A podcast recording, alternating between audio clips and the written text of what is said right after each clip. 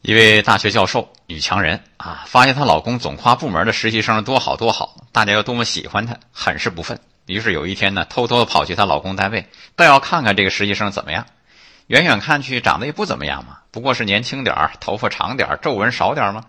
这样一个女孩子，怎么会让办公室一帮大老爷们五迷三道呢？经过细心观察，原来这女孩子有绝招啊！一吃饭的时候就说：“人家肚子饿了怎么办？东西坏了没人修怎么办？”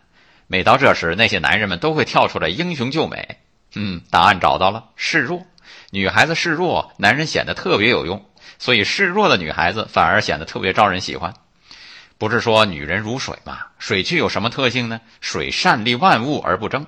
示弱也是水的特性，柔弱胜刚强。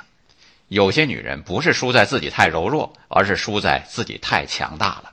现在问题来了，你是这样的女强人吗？爱生活。高能量。